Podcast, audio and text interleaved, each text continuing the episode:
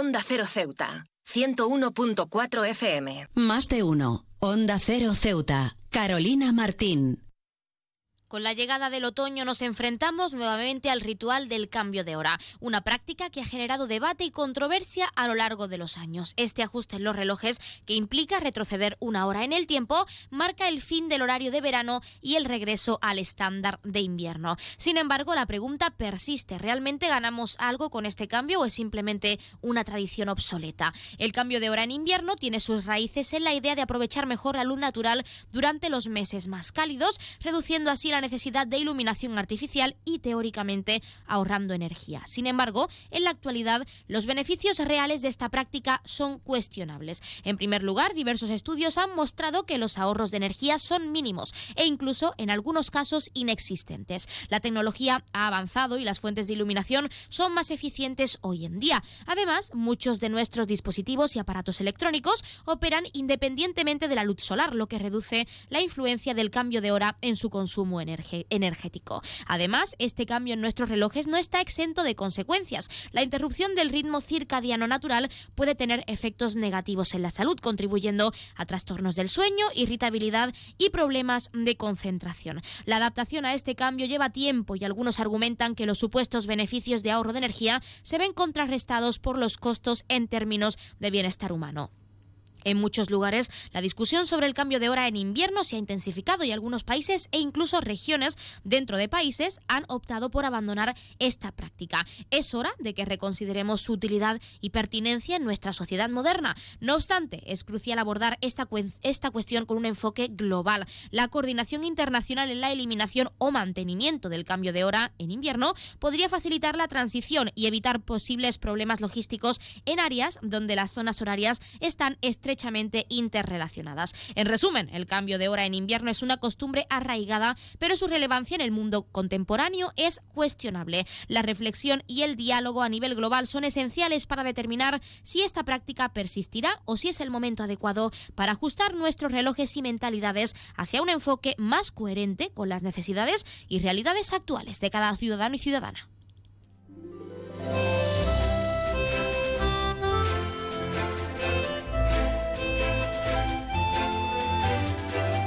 Muy buenas tardes, arrancamos el programa de este lunes 30 de octubre y lo hacemos hablando del cambio de horario en invierno que se, lleva, se llevaba a cabo este fin de semana y si realmente sigue siendo necesario y beneficioso para nosotros o si por el contrario deberíamos plantearnos dejar de lado esta práctica. Nosotros arrancamos ya con una nueva edición de nuestro programa Más de Uno Ceuta. Vamos a desconectar como cada día por un rato con un programa que viene cargado de temas interesantes.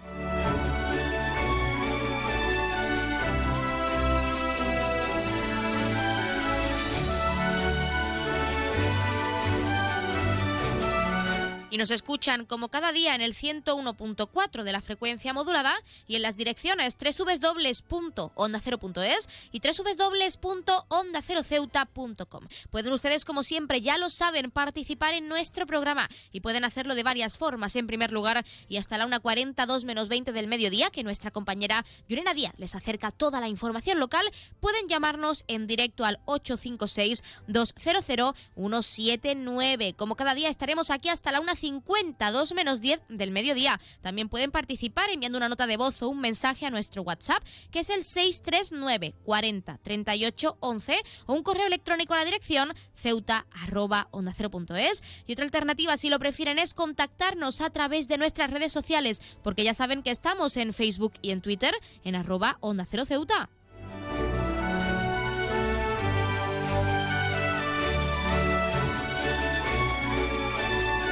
Pueden contarnos cómo les afecta este cambio de hora, si piensan que debería dejar de implantarse o si por el contrario piensan que este nuevo horario, el horario de invierno, les permite descansar mejor, porque eso sí, dormimos una hora más, pero realmente nos beneficia. Ya saben que queremos escucharles y queremos que nos cuenten qué piensan de, este, de esta práctica, de este cambio de hora en invierno. Ya saben que también pueden participar para felicitar a un ser querido que cumpla años, dedicarle una canción o incluso pedirnos su tema favorito para que suene durante unos minutos en nuestro espacio, porque como siempre les decimos, queremos escucharles con nuevas canciones, géneros musicales, experiencias, sorpresas, incluso recetas. Ahora se acerca Halloween, se acerca la mochila. ¿Qué van a hacer? ¿Por qué piensan que es importante seguir manteniendo esa tradición en Ceuta y Halloween? ¿Por qué piensan que les gusta o si les gusta, qué van a hacer en esta festividad en concreto? Queremos escucharles, así que mándennos un audio a nuestro WhatsApp 639 40 38 11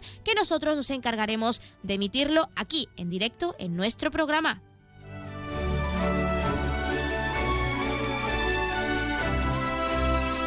Pues tenemos muchas cosas que contarles cuando son las 12 y 25 minutos, casi 26 de este mediodía, como siempre, recordando que la empresa Elity, la empresa de transporte aéreo de nuestra ciudad, cuenta con una bonificación del 60% para aquellas personas no residentes en esta perla del Mediterráneo, tanto desde Algeciras como desde Málaga. Recordarles que ya saben, se acercan festividades importantes, así que aprovechen y si quieren conocer esta hermosa ciudad, pueden formalizar ese descuento a través de la página web www elity.es. Y con este recordatorio, como cada día, comenzamos con nuestro programa.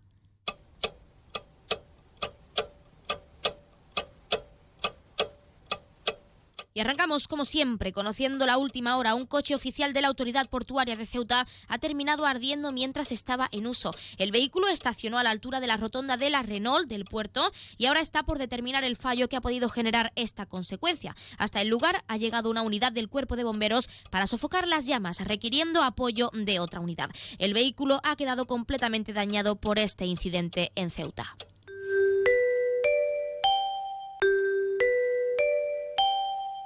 Ya tenemos la previsión meteorológica. Según apunta la Agencia Estatal de Meteorología, para la jornada de hoy tendremos cielos parcialmente cubiertos con probabilidad de chubascos y temperaturas máximas de 23 grados con mínimas de 18. Ahora mismo tenemos 22 grados de máxima y el viento sopla de poniente.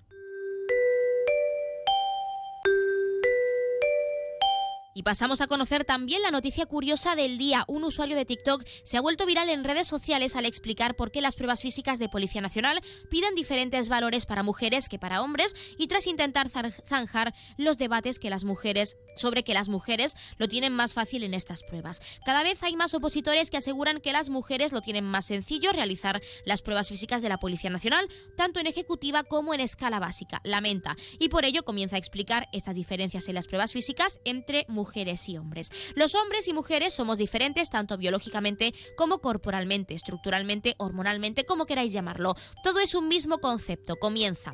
Las mujeres, para empezar, tienen un 15% más pequeño el corazón. Eso significa que el flujo sanguíneo, con todo lo que ello conlleva, es menor para las mujeres que para los hombres. Por ello, hay un menor traspaso de hemoglobina. En segundo lugar, detalla las consecuencias que supone y que influyen sus capacidades físicas. Además, si hablamos de estructuras corporales, los hombres tenemos más peso, más masa ósea o más músculo, señala, destacando las diferencias entre hombres y mujeres, desde el ensanchamiento de hombros al de pelvis, pasando por el menor peso ósea y densidad muscular en mujeres y la mayor predisposición a la anemia también en nuestro sexo, en las mujeres, hace hincapié. También ya saben que pueden contarnos si piensan, tras esta aclaración por parte de este usuario en TikTok, que esas diferencias son razonables en esas pruebas físicas o si por el contrario opinan que deberían ser equitativas para hombres y mujeres.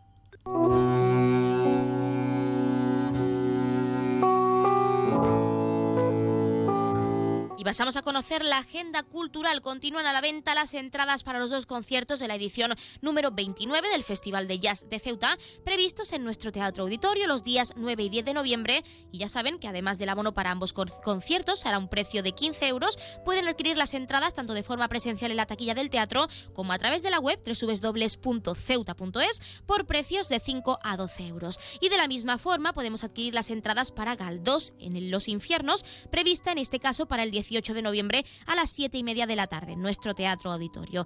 Por un precio, en este caso, de 2 a 5 euros, con descuentos de 1 para colectivos habituales. De la misma forma y por el mismo precio, también están a la venta las entradas para el espectáculo de teatro gestual Passport, que llegará el 24 de noviembre a las 9 de la noche. Por precios de 2 a 5 euros las entradas y recordarles descuentos de 1 para colectivos habituales. También, como es costumbre, contarles qué ocurrió un día como hoy, en 1988, tras ganar el Gran Premio de Japón y después de remontar 15 posiciones para conseguirlo, el piloto brasileño de Fórmula 1, Ayrton, Ayrton Senna, gana su primer campeonato mundial de pilotos de este ámbito de Fórmula 1. En 1991 se firma en Madrid el protocolo del Tratado Antártico entre 30 países que entrará en vigor en el 1998 y cuyo objetivo es que la Antártida sea una reserva natural dedicada a la paz y a la ciencia. Además, comienza la Conferencia de Paz de Madrid para Oriente Próximo, con el objetivo de iniciar un proceso de paz entre Israel y la Organización para la Liberación de Palestina, Siria, Líbano y Jordania. Finalmente, en 2001, el cantante y compositor Michael Jackson publica el que será su último álbum en vida, que es Invincible.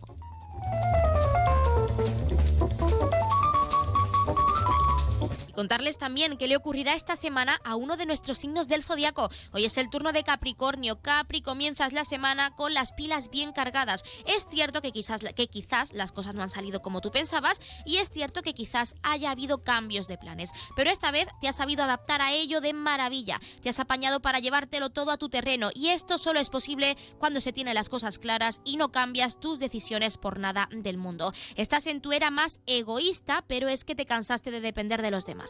Ahora las cosas solo dependen de ti y de nadie más. Así que ya lo sabes, empieza a pensar en tu paz mental, aunque tampoco dejes de lado esa responsabilidad afectiva con las personas que te rodean. Capri, no te pases porque hay que ser egoísta, pero tampoco mucho.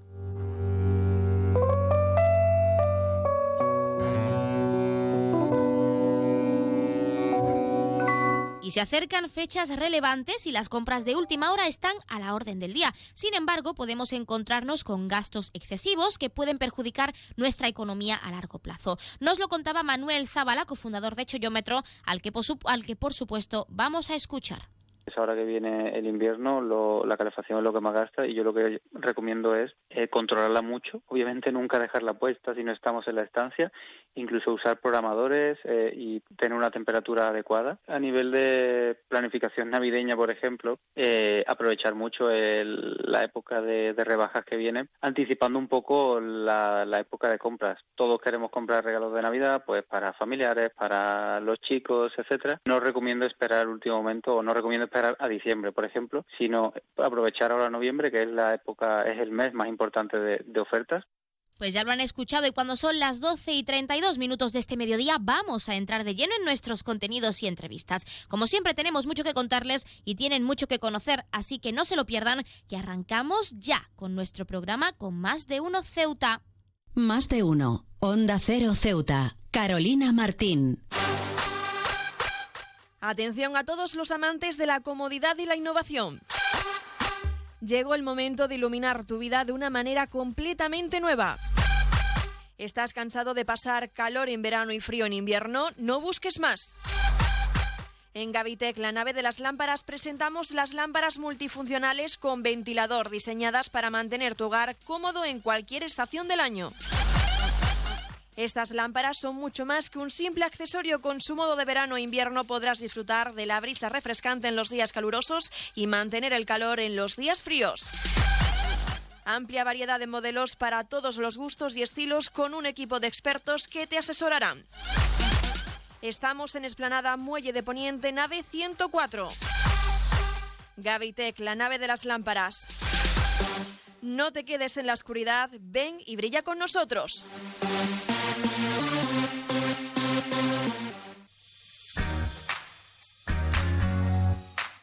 Aguas de Ceuta les recuerda a sus abonados que tienen a su disposición la oficina virtual donde podrán realizar múltiples gestiones, controlar sus facturas, consumos, realizar sugerencias o reclamaciones, modificar la domiciliación bancaria, activar o desactivar la recepción de sus facturas en formato papel.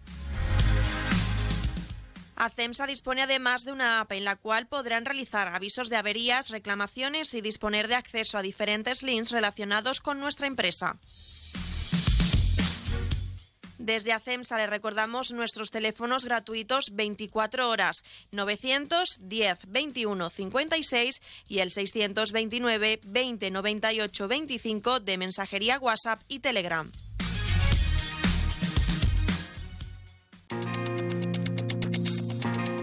Clínica Septen, Centro de Reconocimiento de Conductores.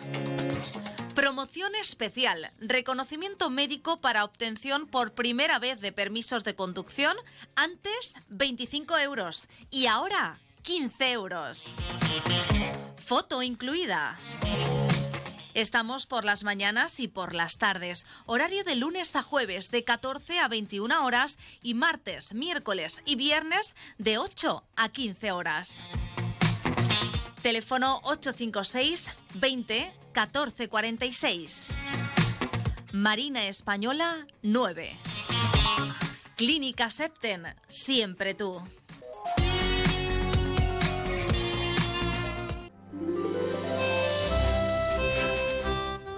La radio deja notoriedad, generando un gran recuerdo.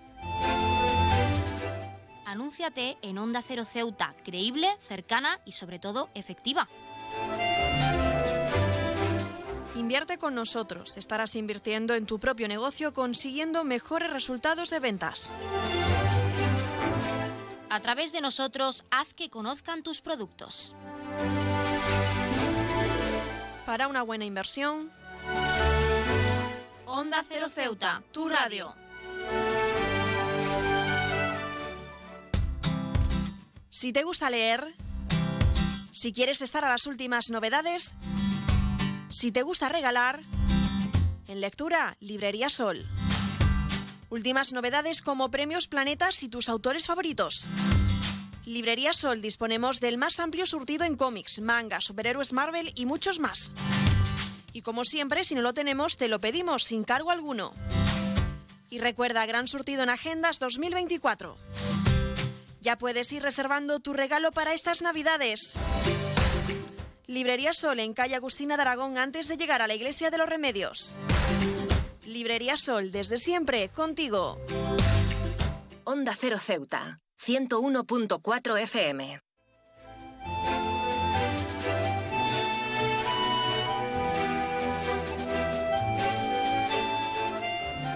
Ceuta Open Future preselecciona a 10 proyectos para la séptima convocatoria de su programa de aceleración. Para hablar de ello, tenemos a su dinamizadora, que es Paola Castaño. Paola, muy buenas tardes.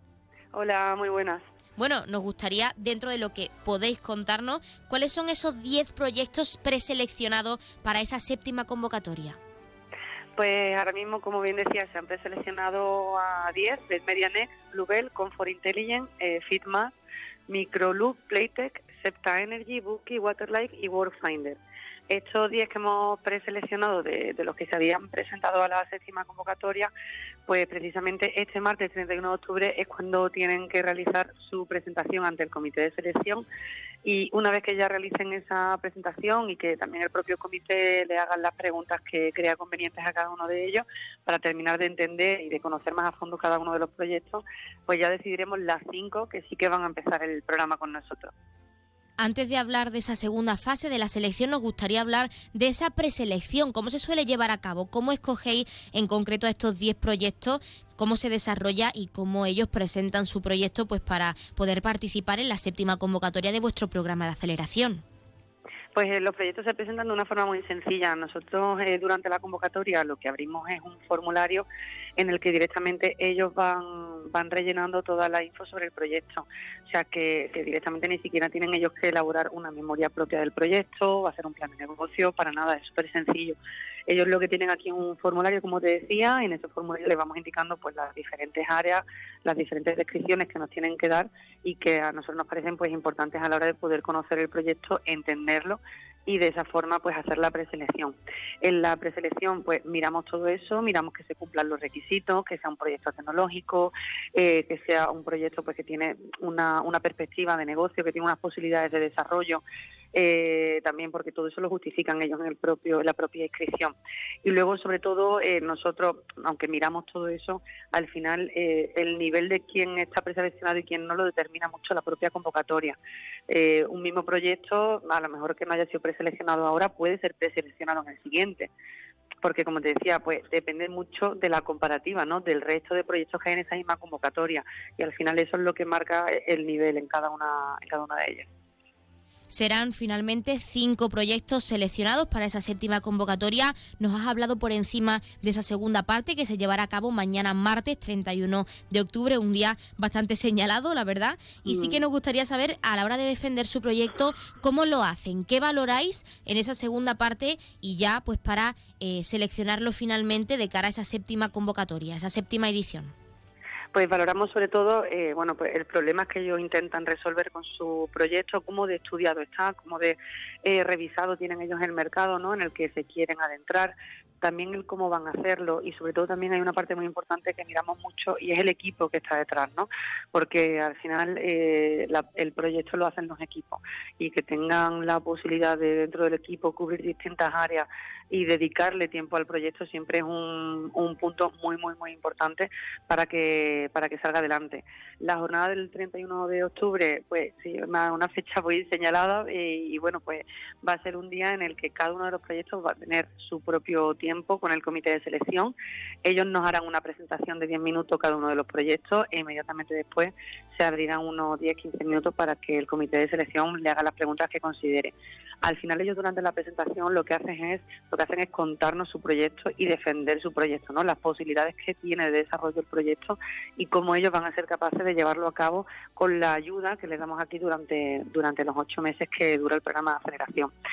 Eso es lo que hacemos mañana, es una jornada que, que es muy intensa siempre y que, bueno, pues para nosotros es muy importante porque es algo que solamente tenemos dos veces al año, que son estas convocatorias, y que, bueno, pues al final entre todo el comité se, se selecciona en base a esas presentaciones quién va a entrar en el, en el programa, así que pues es un día muy importante y es un día en el que ellos sobre todo se centran en, en eso, en, contarnos realmente en qué consiste el proyecto y en convencernos, ¿no?, de que ese proyecto es el que tiene que, es uno de los que tiene que entrar.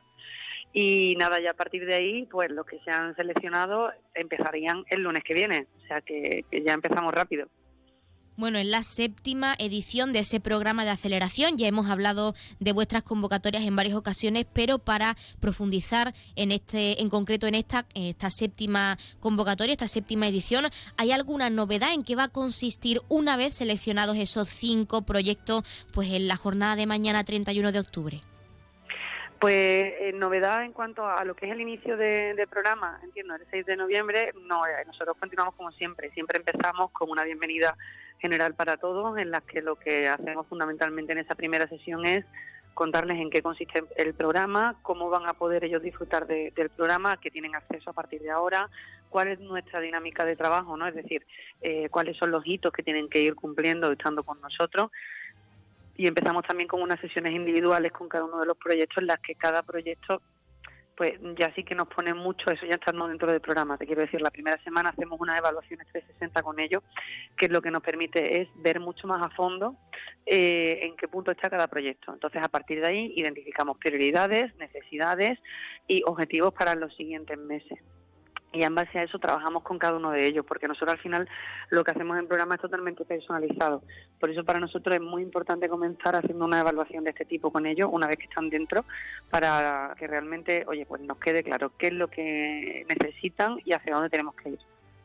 Para finalizar, Paola, y en este caso quizá una pregunta más personal como dinamizadora de este proyecto de Ceuta Open Future, sí que nos gustaría saber qué supone para vosotros que tantas personas pues quieran participar en estos programas y emprender, presentar su proyecto y participar pues dentro de esta iniciativa que es Ceuta Open Future y de emprender, como decimos, en el sector tecnológico en nuestra ciudad autónoma. ¿Qué supone para vosotros y para Ceuta también?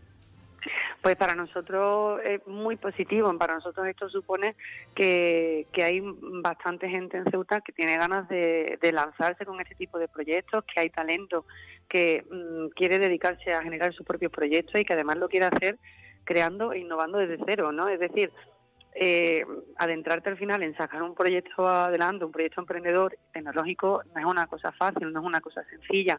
Es un camino que, que siempre es complicado y nosotros lo hemos dicho muchas veces. Emprender es una decisión que no es nada fácil y hacerlo en el campo tecnológico pues tampoco, como no lo sería en ningún otro, ¿no? Y entonces ver que convocatoria tras convocatoria sigue habiendo proyectos que se presentan, eh, que tienen ganas de sacar esto para adelante y que quieren para todos aprovechar lo que es el ángulo, mm, para nosotros mm, muy, muy, muy contentos. De verdad, una, es muy positivo el balance que sacamos de eso, ¿no? Significa, sobre todo eso, que hay talento y un poco en la línea de lo que me preguntabas, yo creo que ya no solamente para Ceuta Benfica, sino para Ceuta en general, el hecho de que sigamos encontrando a personas en convocatoria tras convocatoria que tienen ganas de sacar proyectos adelante y que vienen aquí a pedir esta, esta ayuda que nosotros desde aquí podemos dar, pues significa que hay un talento para que realmente mm, toda esta área tecnológica se siga consolidando en Ceuta. Yo creo que esa es la, la mejor de las conclusiones que podemos sacar de ello. Pues Paola Castaño, nos quedamos con esa conclusión tan positiva. Desde aquí desearos mucha suerte en esa séptima edición de ese programa de aceleración y también agradecerte la participación en nuestro programa para hablarnos un poco de esos proyectos preseleccionados, de la selección final y de en qué va a consistir esa séptima convocatoria de ese programa de aceleración. Muchas gracias y de nuevo mucha suerte. A vosotros, gracias.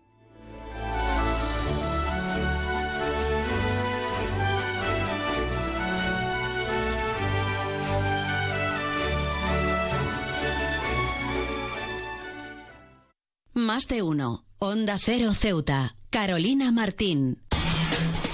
¿Necesitas ahorrar en tu consumo eléctrico? ¿Quieres generar tu propia energía? ¿Cómo hacerlo? Contacta con nosotros. Ceuta Luz Solar te ofrece la solución.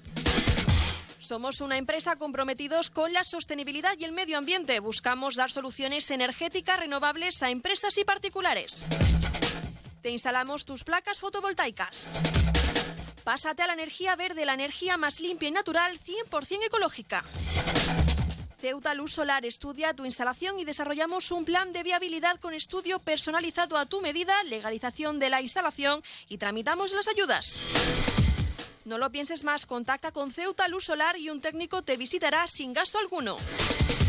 Y si lo deseas, puedes visitarnos en nuestras instalaciones en Avenida Muelle Cañonero Dato número 24 junto a Endesa. Teléfonos 956 9706 44 y 660 570 387. ¿Vivir en Ceuta a precios increíbles? En Residencial Huerta Tellez, por supuesto. Viviendas con vistas impresionantes a la Bahía Sur. Calidad, seguridad y confianza. Dos, tres y cuatro dormitorios con garaje y trastero listas para entrega inmediata. Nunca antes en Ceuta se había puesto tan al alcance de todos la posibilidad de acceder a la compra de la casa que siempre habías querido. Ven a vernos, te lo vamos a poner muy fácil. Residencial Huerta Tallez. Información y ventas en los teléfonos 635-763-122 y 657-137-203.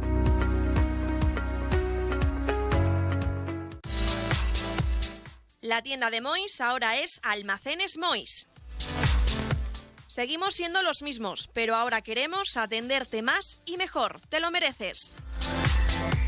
Nos hemos trasladado a la calle Real 33, edificio Ainara, junto a Farmacia Nieto, antiguo taller de marquetería. Almacenes Mois, ahora más artículos, más novedades y como siempre con los mejores precios. Y no te pierdas nuestras ofertas y liquidaciones. Almacenes Mois, por y para ti. Es el momento del cambio. Da el paso que no te atreviste a dar. En Universae damos un giro al concepto de formación profesional, abriendo nuevas puertas, ayudándote a construir tu nuevo camino. La era digital no se detiene. Desbloquea la experiencia Universae y aprende sin límites. Potencia tu talento. Alcanza el éxito. Universae, Instituto Superior de Formación Profesional.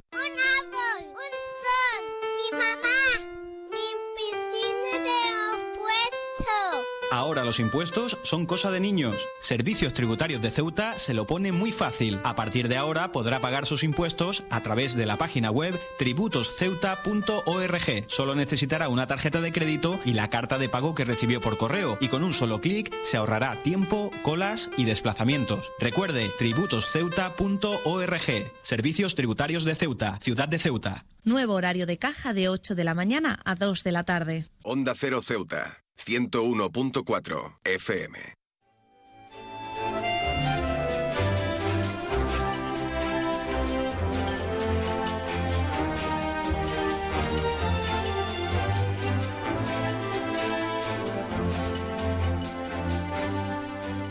La Sociedad de Estudios Ornitológicos de Ceuta ha realizado este fin de semana su jornada de observación de la parcela Cenicienta. Y para hablar de ello tenemos en nuestra sección de mascotas a Joaquín López, presidente de esta entidad en Ceuta. Joaquín, muy buenas tardes. Hola, buenas tardes. Sabemos que es un evento que ocurre cada cierto tiempo. ¿Cómo se ha desarrollado esta jornada de observación de este fin de semana? Mm, Bueno, pues la, migración de la par de la cenicienta, como suelen ser las migraciones de la ave, ocurren todos los años y normalmente tiene su parte principal entre eh, mediados de octubre y mediados de noviembre. Eh, ahora pues nos encontramos en una época de, de pues del quizás donde esté el culmen de la o previsiblemente tendría que estar el culmen de la migración, porque es la última semana de octubre y la primera de noviembre, y en esas fechas solemos aprovechar pues para hacer jornada de observación abierta al público para que pues todos los que quieran asistir eh, puedan eh, observar eh, este espectáculo de la naturaleza que mm, eh, eh, en Ceuta se puede ver de una forma mucho más cercana que en otros lugares de- del Mediterráneo. Se trata de un evento, como hemos dicho, un fenómeno especial, sobre todo para Ceuta. ¿Qué significa que se siga observando esa migración? ¿Qué aporta a nuestra ciudad y a nuestro ecosistema también? Bueno, pues aporta eh, simplemente que eh, eh, al poderse ver mejor de aquí eh, que de, de otros sitios, pues, pues se puede, la, la gente, los ciudadanos pueden observar este fenómeno. Eh, mm, en, es el sitio donde mejor se puede observar este fenómeno y ento- incluso vienen gente de fuera interesada a, a ver la par de la Cenicienta aquí a Ceuta, porque es donde más cerca se puede ver eh, para los ciudadanos de Ceuta pues eh, tener la posibilidad de, de disfrutar de, de un espectáculo de la migración que a los que nos gusta la naturaleza y, y las aves pues nos, nos produce una gran satisfacción. Nos has comentado que muchas personas interesadas en, en observar esta migración se trasladan a Ceuta para en concreto observar la pardela cenicienta. ¿Por qué? ¿Qué tiene de especial este ave en concreto? Y sobre todo, pues si nos podrías hablar un poco de esas características únicas que tiene este ave. Bueno, eh, se trata de un ave pelágica. Eh, pelágica quiere decir que vive eh, en mar abierto eh, todo el año. Eh, solamente se acerca a tierra para criar. Entonces, bueno, pues si quieres verla, tienes que verla en los momentos, eh, eh, por la, normalmente cuando se acerca a tierra, la- cría es durante la noche, o sea que cuando si quieres verla tienes que verla durante la migración o los movimientos de alimentación y en Ceuta tanto uno como otro pues tenemos la suerte de que están muy cerca simplemente entonces si para ver la parte de la cenicienta o la ves eh, a las crías en el momento, a las acumulaciones de juveniles y eso en los momentos de, de salir de sus madrigueras, o lo ti- tienes que venir a Ceuta a verlas porque en otros sitios pues las ves desde muy lejos, eh, si es que las puedes ver, ya que pasan más a más distancia de la costa. Pues la- lo que tiene de especial es que aquí las vemos más cerca y, y, eh, tanto en la migración como también se suelen ver eh, eh, alimentándose cerca, que la zona también eh, de las costas de Ceuta son muy ricas en peces y, ahora, por ejemplo, es habitual verlas pues asociadas a delfines y a otras aves marinas, como por ejemplo los alcatraces y los charranes, que, bueno, alimentándose muy cerca también de las costas de Ceuta, con lo cual pues todavía resulta un, una- un atractivo mayor. Joaquín, podríamos decir entonces que la jornada de observación de este fin de semana ha sido todo un éxito, que la Sociedad de Estudios Ornitológicos de la ciudad está contenta con la acogida que ha tenido esta jornada por parte de la ciudadanía ceutí y no ceutí. Sí, mm, vamos a ver. Eh, eh, nosotros esperábamos ver a la pardela cenicienta en migración, pero eh, mm, todavía, todavía, este año parece que la cosa va con un poquito de, de retraso. Y, ayer lo que pudimos eh, ver, eh, además de un pequeño flujo migratorio, fue eh, una, un espectáculo bastante bonito, como ya te digo, de alimentación, cazando peces voladores, con los delfines saltando y los alcatraces también haciendo sus clásicos picados eh, que, desde, una distancia muy alta, pues eh, ayer estuvimos eh, disfrutando de, ese tipo de escenas que, que solemos ver algunas veces en los documentales de la DO y que aquí lo tenemos pues a vista de prismáticos y, simplemente. Para finalizar, Joaquín, y cambiando un poco de tema, porque sí que lo comentamos en alguna otra ocasión, y es que desde la Sociedad de Estudios Ornitológicos se ha reivindicado y se sigue reivindicando la protección el azul del infierno. Y nos gustaría saber cuál es la situación actual, porque es importante seguir reivindicando la protección de esa zona de nuestra ciudad. Para finalizar. Del infierno mm, no está protegido y para, para la ciudad de Ceuta es un enclave bastante importante porque allí se refugia muchas en, durante tanto durante las migraciones como en algunas en, eh, algunas especies que viven allí todo el año pues se refugia eh, eh, especies acuáticas y especies palustres que no tienen un hábitat similar en, ninguna otra parte de la ciudad, ya que los pantanos, eh, bueno, son más grandes y más profundos y no tienen las características de, de este pequeño humedal con arroyos que desembocan en él, eh, que hacen que son muy positivos para la, vida de muchas aves. Entonces, bueno, pues nada, seguimos eh, nosotros cada vez que que hacemos alguna solicitud de, medidas de protección del medio ambiente y tal, pues este es uno de los puntos que siempre llevamos, la protección del infierno. Pues nosotros, Joaquín López, presidente de la Sociedad de Estudios Ornitológicos de Ceuta, estaremos muy pendientes de cómo avanza la situación en cuanto a la protección de ese enclave importante para esa migración, para ese pase de aves migratorios en nuestra ciudad autónoma y también agradecerte la participación en nuestra sección de mascotas y en nuestro programa para hablarnos de esa jornada de este fin de semana, de ese éxito y de esa par de la Cenicienta, pues que tenemos la suerte de poder seguir viendo cada cierto tiempo en nuestra ciudad de paso, pero podemos seguirla viendo. Eh, pues nada, despedirme, pero antes de despedirme quiero comentar que el sábado que viene tendremos la segunda jornada de observación. Hacemos uh, dos, una en un fin de semana y otra en otro, para que las personas que no pudieran ir esta, esta semana puedan, puedan acudir la siguiente.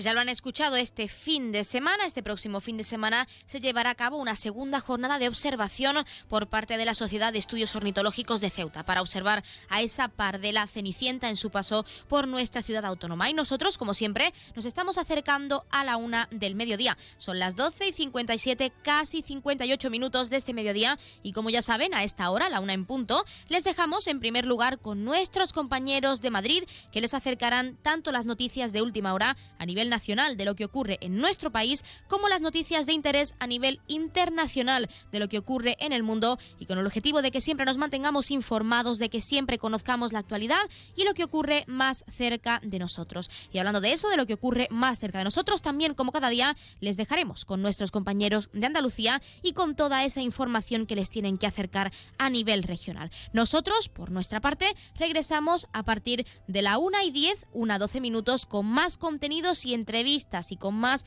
más de uno Ceuta, nunca mejor dicho, cabe la redundancia, y como siempre lo haremos en primer lugar de la mano de nuestra compañera Llorena Díaz, que nos acerca ese pequeño avance informativo de cara a toda la información local que se está cocinando y regresa en directo a partir de la 1.40, 2 menos 20 del mediodía. Y antes de irnos y por adelantarles contenido, en la segunda parte de nuestro programa hemos estado en la mañana de hoy, de lunes, de este lunes 30 de octubre, en las dependencias de la Casa de la Juventud. ¿Por qué? Pues porque se está se ha inaugurado, se está celebrando un en este caso se está celebrando un curso que se titula Yo defiendo y yo siento, yo defiendo.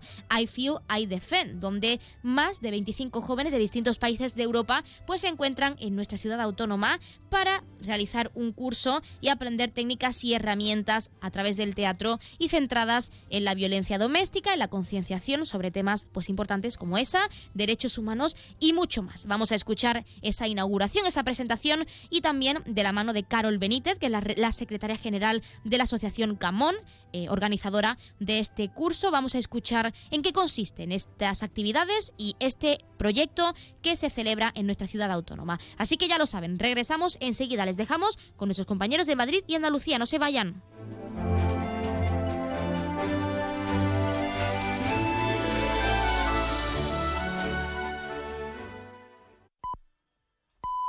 Es la una de la tarde, mediodía en Canarias.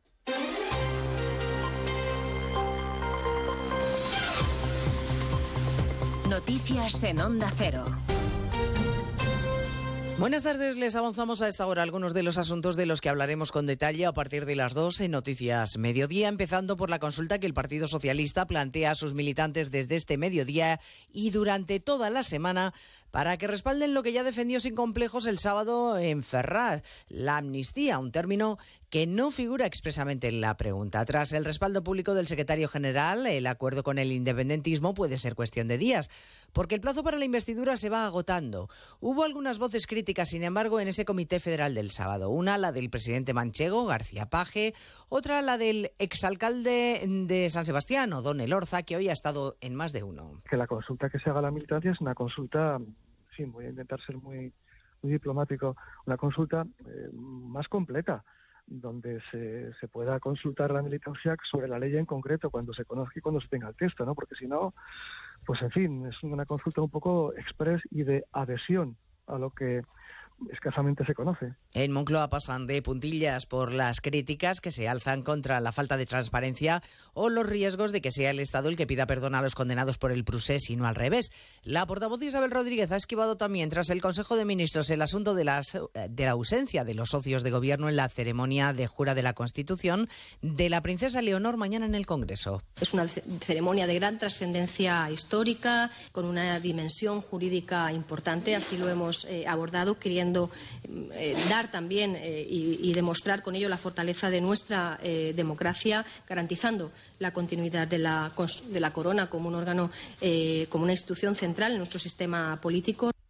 Las comunidades judías acusan a la ministra Ione Belarra de hacer declaraciones antisemitas semitas después de que este fin de semana dijera del gobierno de Sánchez, es decir, de su propio gobierno, que no está a la altura en el conflicto de Hamas e Israel y acusara a Israel de cometer crímenes contra la comunidad palestina. A partir de las dos, por supuesto, les contaremos la última hora del avance de las tropas israelíes que se acercan con tanques y blindados a Gaza. Se pide a los habitantes que desalojen los hospitales del norte de la franja. Israel ha confirmado, entre tanto, que la joven alemana secuestrada por Hamas, cuyo cuerpo exhibieron semidesnudo en una camioneta los terroristas, ha sido asesinada. Asunción Salvador. La joven se encontraba en el Festival de Música Supernova que fue asaltado por Hamas el 7 de octubre, que luego exhibió imágenes del cuerpo de esta joven semidesnudo en la parte de atrás de una camioneta. Solo han aparecido parte de los restos a los que se ha practicado una prueba de ADN con la que el gobierno de Netanyahu ha confirmado la muerte a su familia. Mientras los tanques y la infantería del ejército israelí han llegado hoy a las afueras de Gaza, la mayor ciudad de la franja,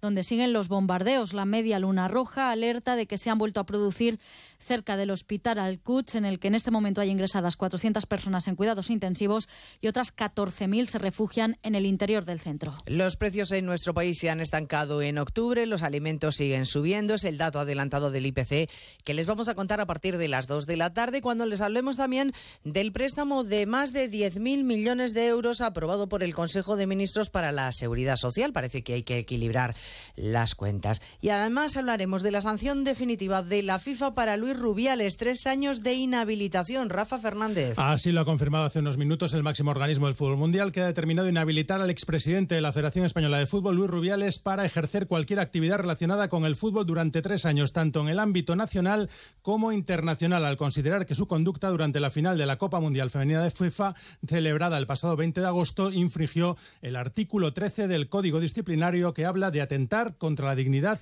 e integridad de un país, una persona o un colectivo. La decisión podrá ser recurrida ante la Comisión de Apelación de la propia FIFA. Casi 500 millones de personas tienen el español como lengua materna. La mayoría de los estudiantes se reparten entre Estados Unidos, Europa y Brasil. Mercedes Pascua. El objetivo, conseguir que el español sea también el idioma de la ciencia, como dice Luis García Montero, director del Instituto Cervantes. No basta solo con la demografía y ni siquiera basta con el prestigio cultural de ser la lengua de Cervantes o de Santa Teresa de Jesús.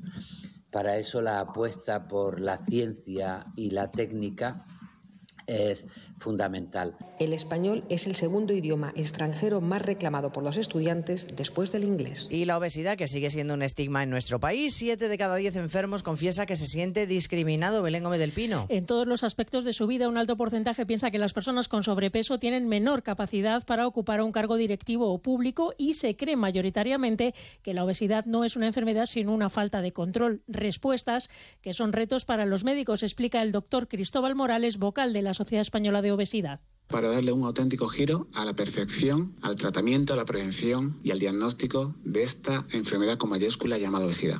Aunque la tasa de obesidad es mayor en varones, el porcentaje de hombres que considera que tiene exceso de peso es menor que el de mujeres. Pues de todo ello hablaremos en 55 minutos cuando resumamos la actualidad de este lunes 30 de octubre. Elena Gijón, a las 2, Noticias Mediodía. Trabajo, casa, ducha, cena, cama. Salir de trabajar con el piloto automático no tiene pérdida, aunque pensándolo bien, sales perdiendo. Te pierdes conversaciones, te pierdes risas, te pierdes lo que sucede a tu alrededor. Salir de trabajar con el piloto automático es el camino fácil. Muchos lo siguen, otros, y cada vez somos más, preferimos seguir la brújula para no perdernos nada. La brújula, con Rafa La Torre. Toda la actualidad de lunes a viernes desde las 7 y siempre que quieras en la web y en la app. Onda Cero, tu radio.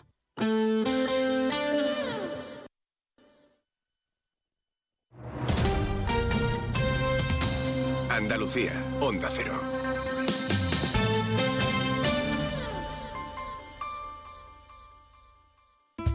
En Andalucía, una farmacéutica es una megafarmacéutica. Un ganadero, un superganadero. Una gestora, una hipergestora. Un carpintero, un macrocarpintero. Gracias a nuestras autónomas y autónomos, somos la comunidad con más emprendimiento de España. Autónomos y autónomas de Andalucía. No hay nada más grande. Infórmate en ata.es.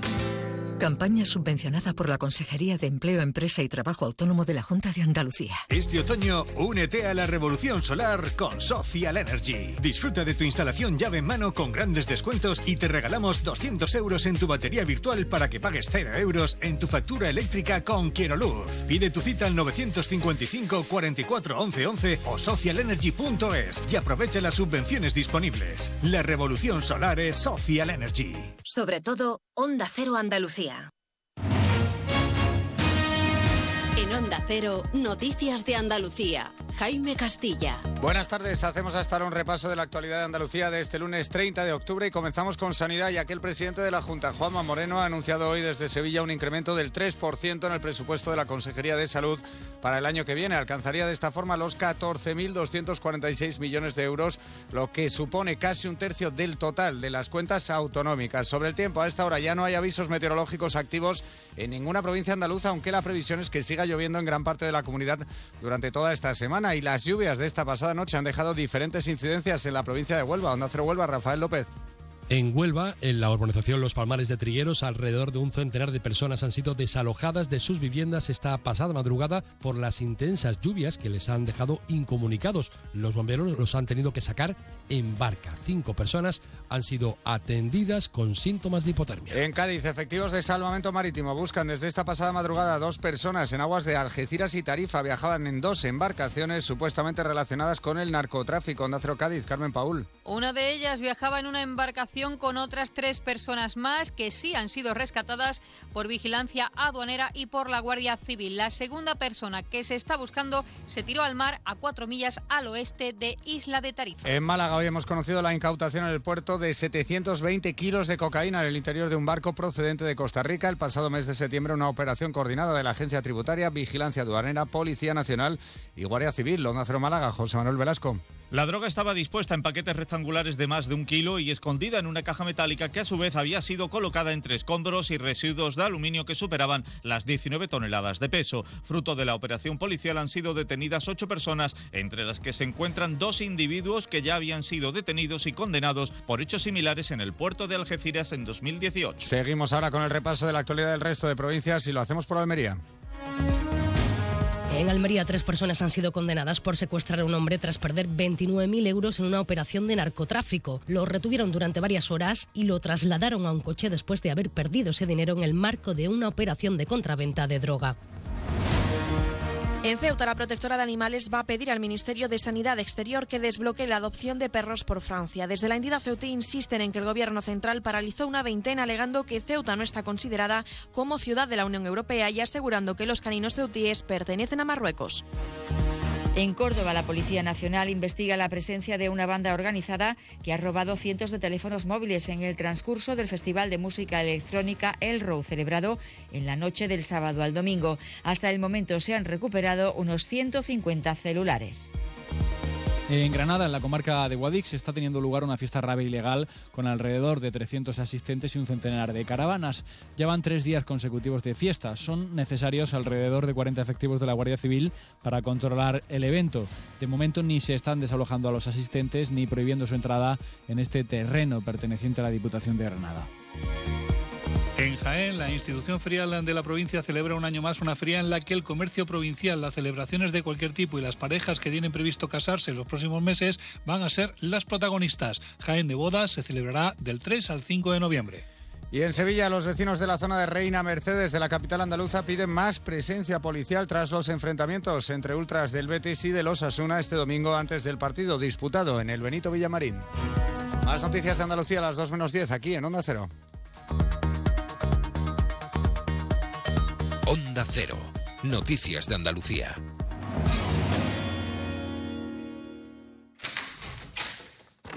Salón. Gotera. Todo seco. Es muy simple asegurarse con el Betia. Simple, claro, el Betia. Nos encanta viajar, nos encanta Andalucía. ¿Te vienes a conocerla? Iniciamos nuestro viaje cada miércoles a las dos y media de la tarde y recorremos Andalucía contigo. Gente Viajera Andalucía, un programa de turismo, actualidad, gastronomía, tradiciones y buen humor en Onda Cero. Con la colaboración de la Consejería de Turismo, Cultura y Deporte de la Junta de Andalucía. Te mereces esta radio. Onda Cero, tu radio.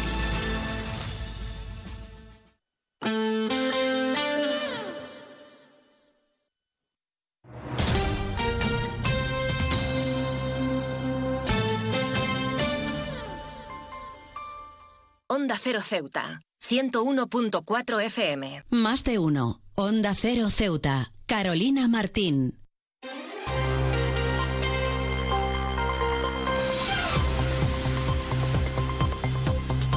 Pues retomamos como siempre la segunda parte de nuestro programa Más de Uno Ceuta y lo hacemos como siempre de la mano de nuestra compañera Llorena Díaz, que ya está preparada en nuestro estudio para acercarnos ese pequeño avance informativo de todo lo que ha ocurrido este fin de semana y en las últimas horas en nuestra ciudad. Llorena Díaz, muy buenas tardes. ¿Qué tienes que contarnos en el día de hoy?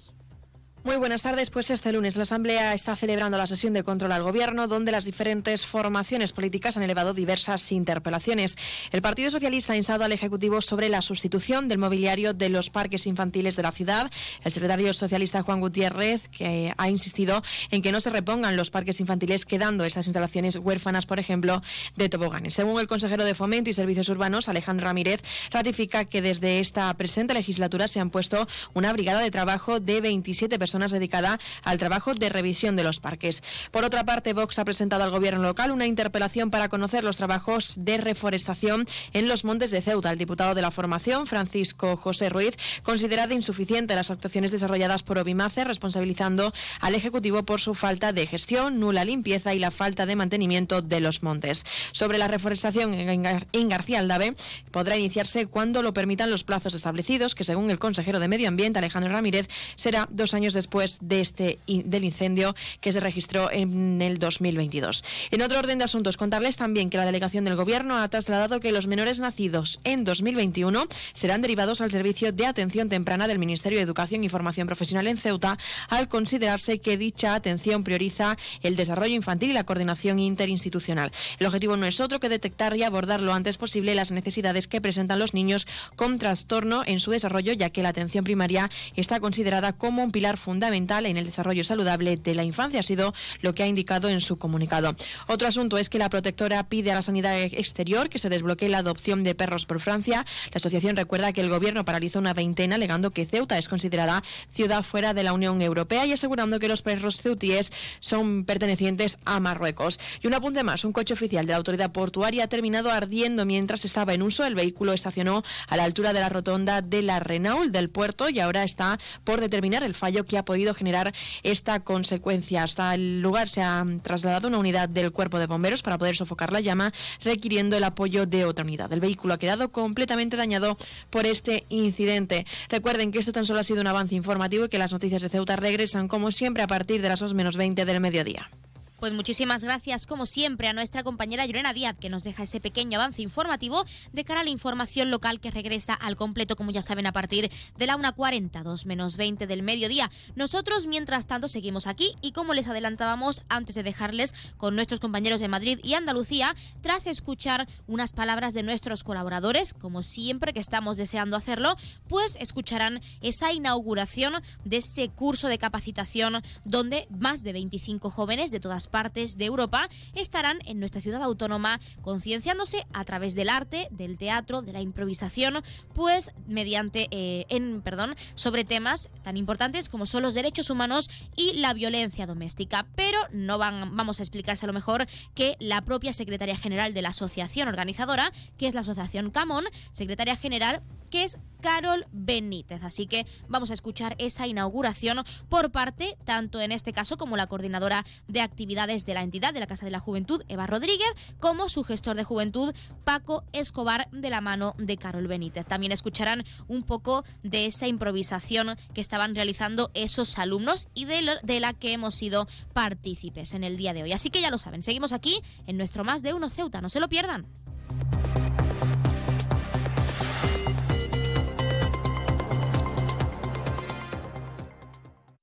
Más de uno. Onda Cero Ceuta. Carolina Martín. ¿Quieres conocer a los ganadores de la segunda edición de los premios Mentesami?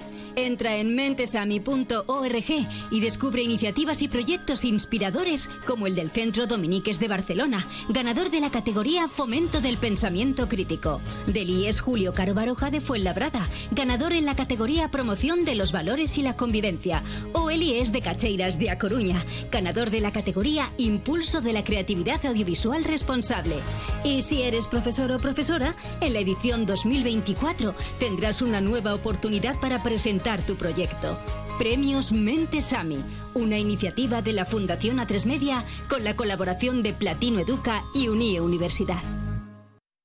Cruza el estrecho disfrutando de la experiencia de viajar en helicóptero de la forma más rápida, cómoda y segura.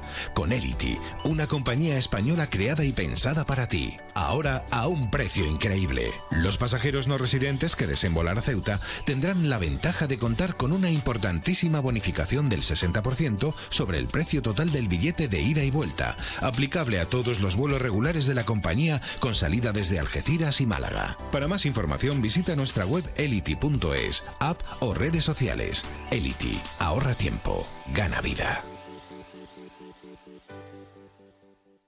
Onda Cero Ceuta, 101.4 FM.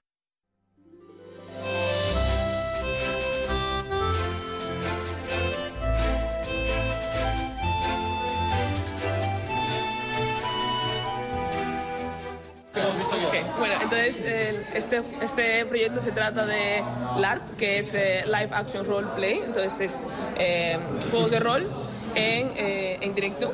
Entonces primero ellos están conociendo un poquito la teoría sobre, sobre este método y rompiendo un poco el hielo de cómo de ellos actuar también en frente de, de alguien, ¿no?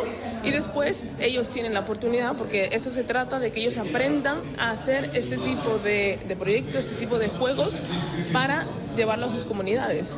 Entonces después ellos son los que van a crear el suyo propio con una temática. Nuestra temática de aquí es de inclusión, discriminación y violencia de doméstica. Entonces ellos tienen que crear después, basándose en lo que ya han aprendido, su juego de rol y presentarlo a los demás. De esta forma cuando ellos ya vayan de vuelta a sus comunidades, ellos ya tendrán el conocimiento de haberlo hecho, que es lo importante, ¿no? Que tengan la práctica esa de haberlo hecho ya y después ya puedan crear multiplicadores y llevarlo a otros jóvenes. La, finalidad es concienciar sobre estos temas, que se conozca no desde una clase rígida, sino que haya formas diferentes y métodos diferentes de conocerlos. Y eh, también conocer un poquito de cuáles son las estadísticas o cuáles son las formas en las que se tratan en otros países y que vean que esto no es una cosa de, de un país solamente, sino que pasa en todos y que se puede, eh, se puede colaborar y se puede ver qué diferentes cosas podemos hacer para mejorar esta situación. ¿no? Eh, estáis bienvenidos y estáis desde el viernes aquí prácticamente eh, a hacer una, estáis haciendo ya una actividad que organiza la Asociación CAMU con la Casa de la Juventud.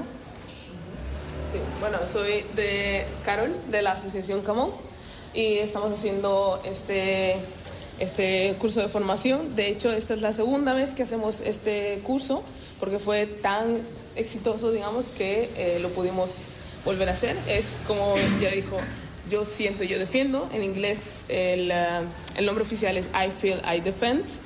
Y va sobre eh, juegos de rol y específicamente trata de la, la violencia doméstica, la exclusión y la discriminación. Entonces ellos preparan primero, bueno, conocen un poco primero lo que es el ARP, el, eh, los juegos de rol, y después tienen la oportunidad de hacer ellos y crear ellos mismos ese tipo, de juegos con el, el tema de la discriminación y, y, la exclusión. Bueno, yo me gustaría que oficialmente y para darle una mayor visibilidad al programa, eh, presentaros al gestor de juventud del Servicio de Juventud de Ceuta, Francisco Javier Escobar, que es el que os va a dar la bienvenida oficial. ¿no? Ante todo, bienvenido y bienvenida. Uh, welcome. Eh, muchas gracias por venir a Ceuta, participar en Ceuta y sobre todo por por la labor que la Asociación Camon en este aspecto eh, desarrolla. El tema es súper interesante y bueno, creo que ya habréis visto que Ceuta es una ciudad abierta, multicultural, donde la juventud está a flor de piel. Thank you for coming for to Ceuta and well, to Asociación Camon as well to to organize this. And uh, I feel like you have already seen that uh, Ceuta is an open city and very welcoming. So thank you for being here. Eh, somos la segunda comunidad en proporción en jóvenes de toda España y, también una de las comunidades con más proporción de jóvenes a nivel, a nivel europeo y por lo tanto eso, como ya os digo, se ve conforme uno pasea por las calles. Nada más que deciros que el tema es muy interesante y que aprovechéis todo lo que podáis el tiempo que estáis aquí en Ceuta porque es una ciudad muy, muy bonita, muy hospitalaria y sobre todo pues que sea fructífero vuestro trabajo. Muchas gracias por venir. So, um, Ceuta is the youngest city in propor proportional of the inhabitants and is the second most young people young people um, in Europe. Um, so we are very happy that you're here. And uh, if you walk around the city, you will see many youngsters as well. Uh, this is a very hospitable city, and uh, the topic is very interesting. So we are very happy to, to have you here and that you can make the most out of the, the, the project, this opportunity. He's free, uh, and I thought I was also free. And you know, the women have their rights. I can choose anyone.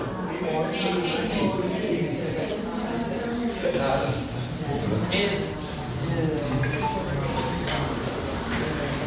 and uh, and uh, and after you say that, but you were still married with my brother, but uh, you cheated my brother with a Shomular, and it is not correct. From uh, it's not correct. It's a bad thing to cheat. You can do everything you want, but not to cheat on my brother. My family is more important. Let's change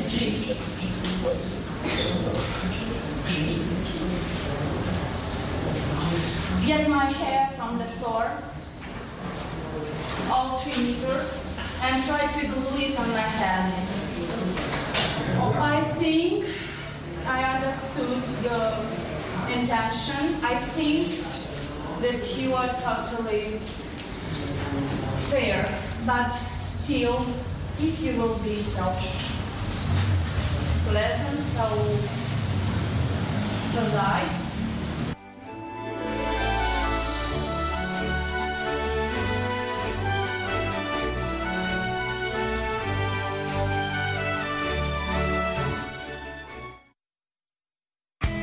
En CESIF, la Central Sindical Independiente y de Funcionarios, todo lo que hacemos es gracias a ti.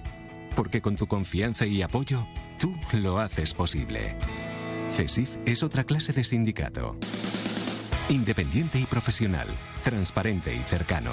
Sindicato más representativo en las administraciones públicas de España y en muchas empresas privadas.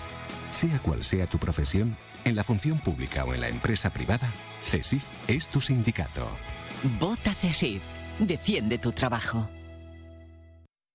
Pues han escuchado esa inauguración de este proyecto tan interesante que se está llevando a cabo en la dependencia, en las dependencias de la Casa de la Juventud, pues de la mano de esos 25 jóvenes europeos y en inglés mayormente. Pero queríamos acercarles un poco de qué están realizando para que también lo conozcan de primera mano. Y ahora sí, como siempre, tenemos al otro lado del teléfono a esa Asamblea Territorial de Cruz Roja, así que vamos a darles paso ya con ese sorteo en directo como es costumbre en nuestro programa. Asamblea Territorial de Cruz Roja, muy buenas tardes. Tarde. A continuación le ofrecemos el sorteo de hoy, 30 de octubre, cuando usted quiera.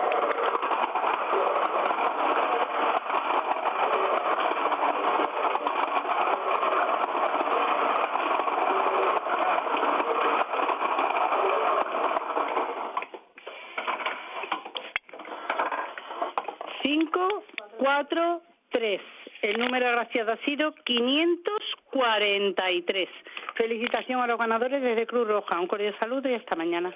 Pues hasta mañana la Asamblea Territorial de Cruz Roja y como siempre, muchísimas gracias por participar con ese sorteo en directo para todos nuestros oyentes. Y enhorabuena a todos los premiados y premiadas que como cada día esperamos hayan recibido esa gran noticia con nosotros y que no hayan sido pocos, que es lo más importante. Recordarles el número agraciado de hoy que ha sido el 543 543, popularmente conocido como la Corona. Y ahora sí, pasamos a acercarles esos números de interés. Ya saben que el 112 es para emergencias, el 016 para la lucha contra el maltrato, el 900 018 018 para el acoso escolar y el 024 el teléfono de atención a conductas suicidas. Y si quieren contratar un servicio de taxi, en Ceuta contamos con dos empresas, ya lo saben, Autotaxi con el 856 925 225 y Radiotaxi con el 956 51 5406, 956 51 5407 y el 956 51 5408. Rápidamente acercarles también las farmacias de guardia disponibles para hoy,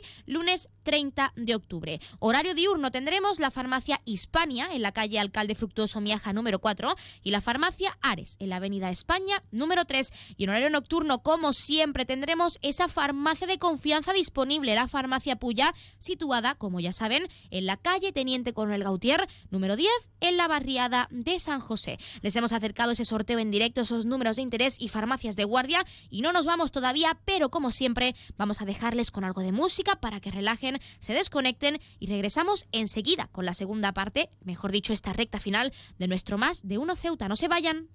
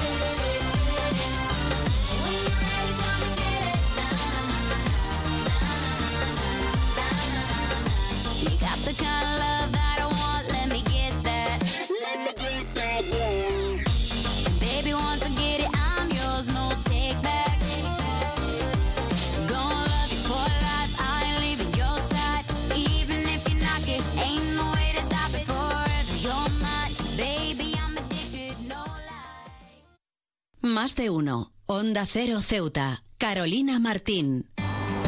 Los Lion Days de Peugeot incluyen VPST, ventajas por ser tú. Una oportunidad con todas las letras para disfrutar de ventajas exclusivas en todos los vehículos nuevos y con entrega inmediata. Solo del 16 al 31 de octubre.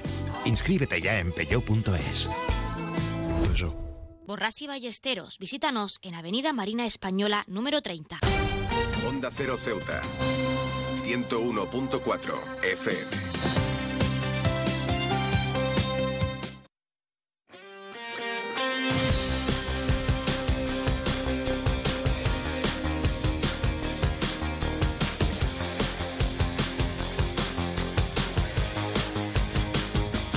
Eso que escuchan es nuestra sintonía de deportes, porque como cada lunes les acercamos los titulares más destacados en esta sección de lo que ha ocurrido este fin de semana. El primer apunte, y esto es más a modo de recordatorio, es que la Federación de Baloncesto de Ceuta organiza una charla con el árbitro de la Liga Endesa, Benjamín Jiménez, esta tarde, hoy lunes, 30 de octubre a las 8 y media de la tarde vía Zoom. Un evento significativo para Ceuta y su federación también. Nos lo contaba la directora del comité arbitral de esta Federación de Baloncesto Ceutí, que es Macarena Berruezo, a la que vamos a escuchar.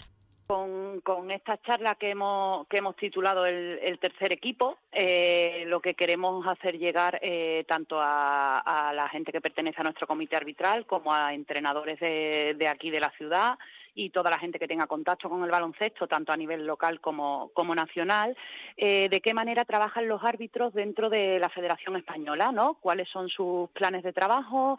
Eh, porque la gente se piensa que el árbitro llega al partido, pita y se acabó, ¿no? Y eso no es así. Igual que los jugadores entrenan, pues los árbitros tienen sus entrenamientos, tienen sus preparaciones previas y tienen un trabajo continuo durante todo el año.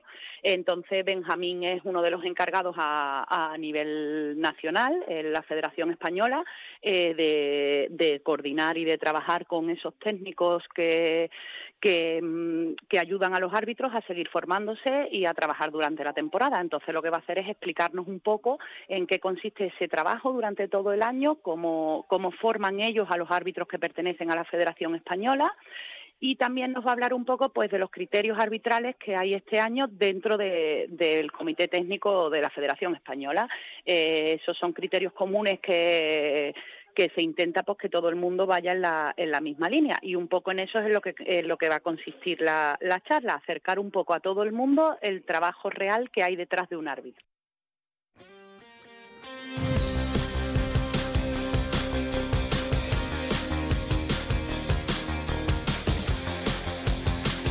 Pues ya lo, han- oído, será esta tarde a las ocho y media vía Zoom y pueden seguir inscribiéndose a través de la página web de la Federación de Baloncesto de Ceuta. Seguimos con los apuntes deportivos y es que la agrupación deportiva Ceuta solo ha podido sumar un punto ante el Real Madrid Castilla, un 1 a 1 ha conseguido empatar. Los ceutíes encadenan la quinta jornada seguida sin ganar, se adelantó el Castilla y a los dos minutos empató Dani Romera de cabeza.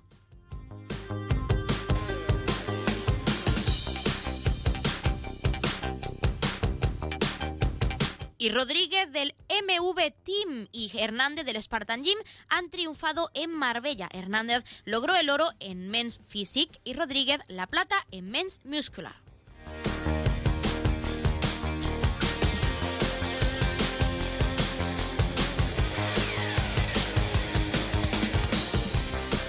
El Camoens femenino gana por 0 a 4 al MSC Torreblanca B. Fede Silvera, Ale Jiménez, Mailén y Susi fueron las autoras de los tantos de esta, eh, de esta agrupación caballa.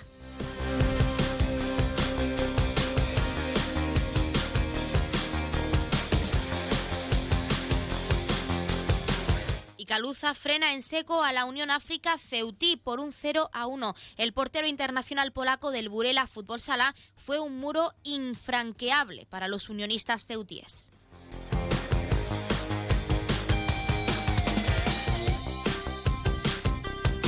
Y el Ceutí, Javi Martín, gana el torneo de Montaigu con España sub-19, con una gran actuación del, del futbolista del Deportivo Unión África Ceutí. El combinado nacional se corona como campeón tras haber vencido en los tres partidos de este evento.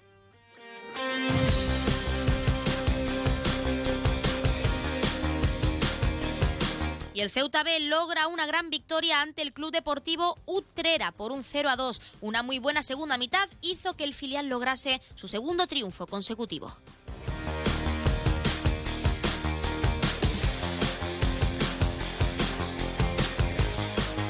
Por su parte, el balonmano Estudiantes ha logrado también su primera victoria de la temporada por 33 a 32. Un tanto de Damaris Salomé desde 7 metros le dio el triunfo al conjunto caballa ante el Alegra Balonmano Sanse.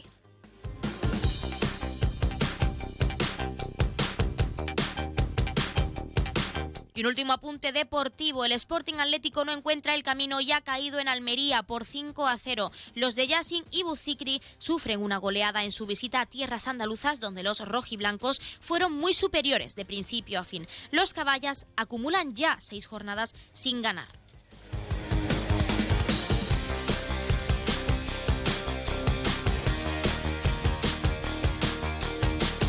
Hasta aquí nuestra sección deportiva, como es costumbre y como cada lunes, pero no se vayan porque como siempre vamos a dejarles con algo de música y nuestra compañera Llorena Díaz será quien tome los mandos a partir de las 2 menos 20 del mediodía en directo de esta emisora para acercarles toda la información local, lo que, ha, lo que ha estado ocurriendo este fin de semana y lo que ha ocurrido en la jornada de hoy, aquí en esta hermosa ciudad que es Ceuta, nuestra ciudad autónoma. Por nuestra parte, que pasen muy buena tarde, se quedan con algo de música y mañana a la misma hora, 12 y 20 regresamos con más contenidos y entrevistas que tenemos que comentarles que mañana nuestra programación local se verá reducida porque les dejaremos con nuestros compañeros de Madrid que les acercarán ese acto de la jura de la Constitución de la princesa Leonor. Se llevará a cabo mañana martes 31 de octubre y será a partir de la 1.25 del mediodía, así que reduciremos nuestra programación local, pero aún así les acercaremos todos los contenidos y entrevistas que queremos para que no se pierdan ni un detalle. Así que ya lo saben, tienen disponible nuestra web de todas formas, www.ondaceroceuta.com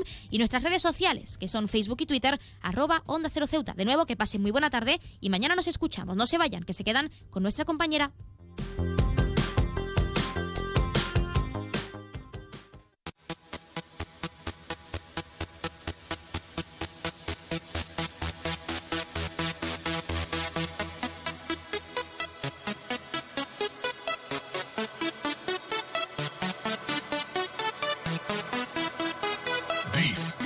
International Big Mega Radio Smasher. I had the time of my life, and I never felt this way before. And I swear this is true, and I owe it all to you. Oh, I had the time of my life, and I never felt this way before. And I swear this is true, and I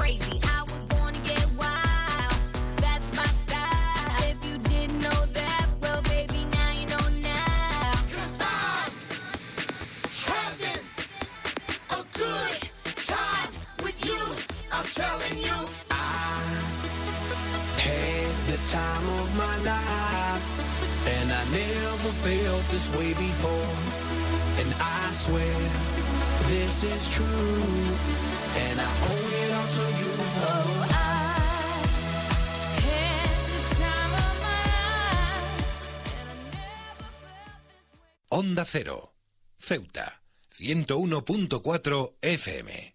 Noticias. Onda Cero Ceuta. Llurena Díaz. Muy buenas tardes, son las 2 menos 20 del mediodía de este lunes 30 de octubre. Llega la hora de noticias de nuestra ciudad, es la hora de noticias en Onda Cero.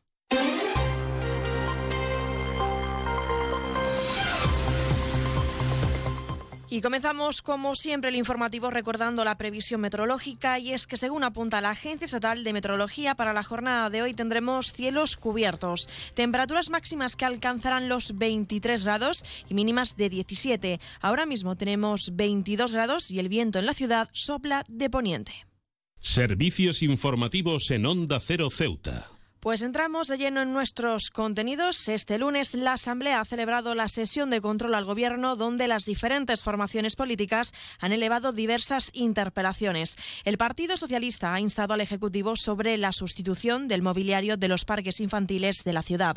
El secretario socialista Juan Gutiérrez ha insistido en que estas instalaciones han quedado huérfanas de toboganes. Según el consejero de Fomento, Medio Ambiente y Servicios Urbanos, Alejandro Ramírez, ha ratificado que desde esta legislatura se ha puesto una brigada de trabajo de 27 personas dedicadas a la revisión de estos parques. Lo escuchamos. La previsión, como ha contestado, a día de hoy van a seguir en estas labores de reposición. Como he dicho, ya se ha actuado en un 60% de los parques existentes. Y este contrato, la previsión es poder tenerlo adjudicado antes del inicio del año que viene, lo cual durante esas dos anualidades, 24 y 25, podremos contar con, un- con una empresa, en este caso, que de manera continua, ya sea fines de semana, festivo o cualquier día de la semana, pues que pueda acudir de manera directa cuando se lleva a cabo esa incidencia, reponer, sustituir o reparar cualquiera de los parques existentes en la ciudad. Usted habla de 39 parques, señor Ramírez, y yo le, le pregunto, ¿y las restantes barriadas? Usted habla de que vamos a llegar a alcanzar los 40 o 45, hasta 64 barriadas que tenemos, ¿cómo lo hacemos? Que dejamos las otras barriadas sin llegar, otras 20 barriadas, y vamos a trabajar sin descanso para que esos niños y niñas puedan disfrutar de nuestros parques infantiles como se merecen. Muchas gracias. Seguimos hablando de pleno. Vox ha presentado al gobierno local una interpelación para conocer los trabajos de reforestación en los montes de Ceuta. El diputado de la Formación Verde, Francisco José Ruiz, considera de insuficiente las actuaciones desarrolladas por Obimace, responsabilizando al Ejecutivo por su falta de gestión, nula limpieza y la falta de mantenimiento en los montes. Sobre la reforestación en García Aldave podrá iniciarse cuando lo permitan los plazos establecidos, que según el consejero de Medio Ambiente, Alejandro Ramírez, será dos años después del ocurrido incendio que tuvo lugar en 2022. Y luego, eh, bueno, eh, veo que me ha dicho que han plantado 50 árboles, ¿no? Eh, alcornoques, desde que se inició el plan de reforestación. Eso me parece muy insuficiente, ¿no? Aunque por otro lado dice que tiene previsto ya la plantación de mil, mil árboles alcornoques. Eh, ya que se empieza a, a tener un poquito en cuenta la- el tema de la reforestación. 50, evidentemente, me parece totalmente insuficiente. Se ha, llevando una, se ha llevado una restauración vegetal del monte de Aranguren concretamente, se ha llevado a cabo una plantación de 50 grandes ejemplares, solamente de alcornoques, madroño, acebuche y quejigos, y después repoblación forestal con plantones de planta autóctona.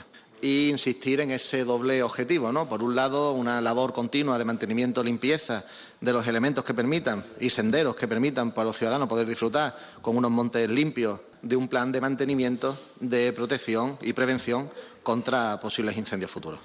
Por otro lado, el movimiento por la dignidad de la ciudadanía ha elevado una cuestión relativa a medidas para que los dueños de mascotas recojan las deposiciones de estas y cumpliendo así con las ordenanzas de limpieza. El diputado de la formación localista, Mohamed Mohamed, ha criticado que cada vez son más las deposiciones caninas que se ven en las calles de la ciudad y alertando que esto podría generar un problema de sanidad pública. Proponen la puesta en marcha del programa de control de ADN de las mascotas. El consejero de Fomento, Medio Ambiente y Servicios Urbanos, Alejandro Ramírez, se ha mostrado dispuesto a estudiar la posibilidad de poder identificar los dueños de la mascota para que no recojan los excrementos. Eh, una primera es una vía de sensibilización y concienciación. Desde el área de medio ambiente, en estos años, se han llevado haciendo campañas de difusión y publicidad relativas a sensibilizar al dueño de las mascotas. Otra de las medidas que se pueden adoptar es sancionar. Es decir, que esta, eh, eso ya está. Es decir, a día de hoy, el artículo 115.14 de la Ordenanza de Limpieza Pública y Gestión de Residuos lo recoge como una infracción grave. Tiene una sanción económica que oscila entre los 750,01 euros y los 1.500 euros. Es decir, sobre todo los últimos años, de un total de 767 expedientes que se han interpuesto de sanción de esta ordenanza, 12 han sido por esta cosa concreta de estudio, puesto que también tiene su coste, es a través de la instalación del ADN animal y en base a eso, pues identificar quién es el propietario y, por tanto, establecer la correspondiente sanción.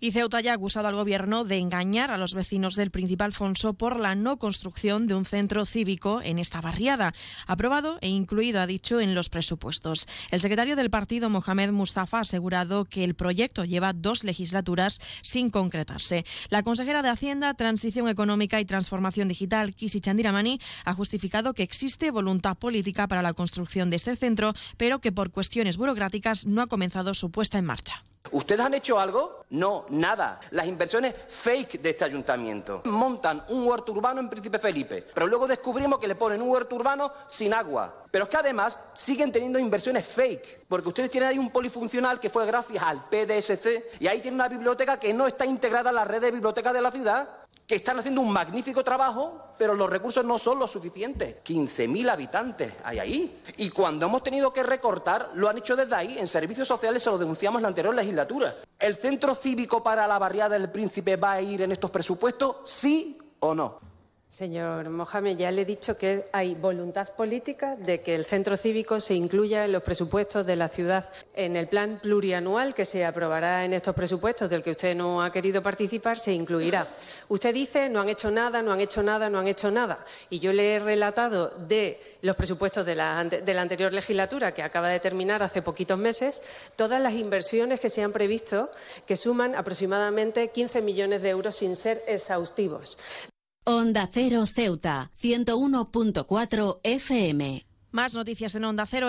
La delegación del Gobierno ha trasladado que los menores nacidos en 2021 serán derivados al servicio de atención temprana del Ministerio de Educación y Formación Profesional en Ceuta, al considerarse que dicha atención prioriza el desarrollo infantil y la coordinación interinstitucional. El objetivo de esta iniciativa es detectar y abordar lo antes posible las necesidades que presentan los niños con trastorno en su desarrollo, ya que la atención temprana es considerada como un pilar fundamental en el desarrollo saludable de la infancia.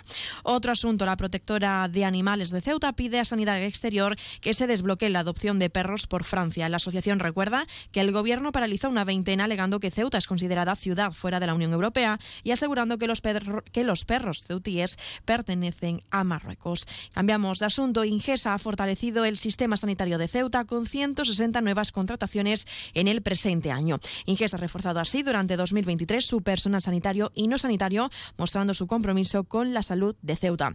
Y un coche oficial de la autoridad portuaria ha terminado ardiendo mientras estaba en uso. El vehículo estacionó a la altura de la rotonda del Renault, en el puerto, donde ahora está por determinar el fallo que ha podido generar estas consecuencias. Hasta el lugar ha llegado una unidad del cuerpo de bomberos para sofocar las llamas, requiriendo el apoyo de otra unidad. El vehículo ha quedado completamente dañado por este incidente.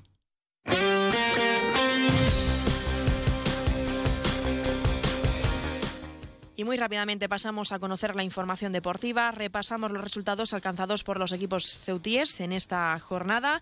La agrupación deportiva Ceuta suma tan solo un punto frente al Real Madrid Castilla tras el empate 1 a 1 en la ciudad deportiva del Real Madrid. El Ceuta suma con eso también cinco jornadas consecutivas sin conocer el triunfo. Y por otro lado, el Ceuta B ha conseguido una gran victoria ante el Club Deportivo Utrera, sumando tres puntos por un 0 a 2 en el estadio San Juan Bosco.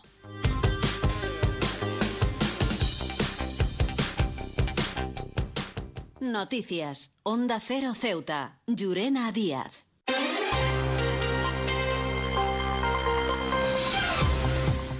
Y poco a poco nos estamos acercando ya a las 2 menos 10 al final de nuestro informativo. Se quedan ahora con nuestros compañeros de Andalucía que les acercarán toda la información a nivel regional y como siempre a partir de las 2 de la tarde nuestros compañeros de Madrid les ofrecerán toda la actualidad a nivel nacional e internacional. Volvemos mañana como siempre a partir de las 8 y 20 de la mañana para contarles todo lo que suceda en nuestra ciudad durante las próximas horas. Y también aprovecho para recordarles que pueden seguir todas las noticias de Ceuta a través de nuestras redes sociales en arroba onda cero Ceuta. Esto ha sido todo. Me despido. Que pasen muy buena tarde y hasta mañana.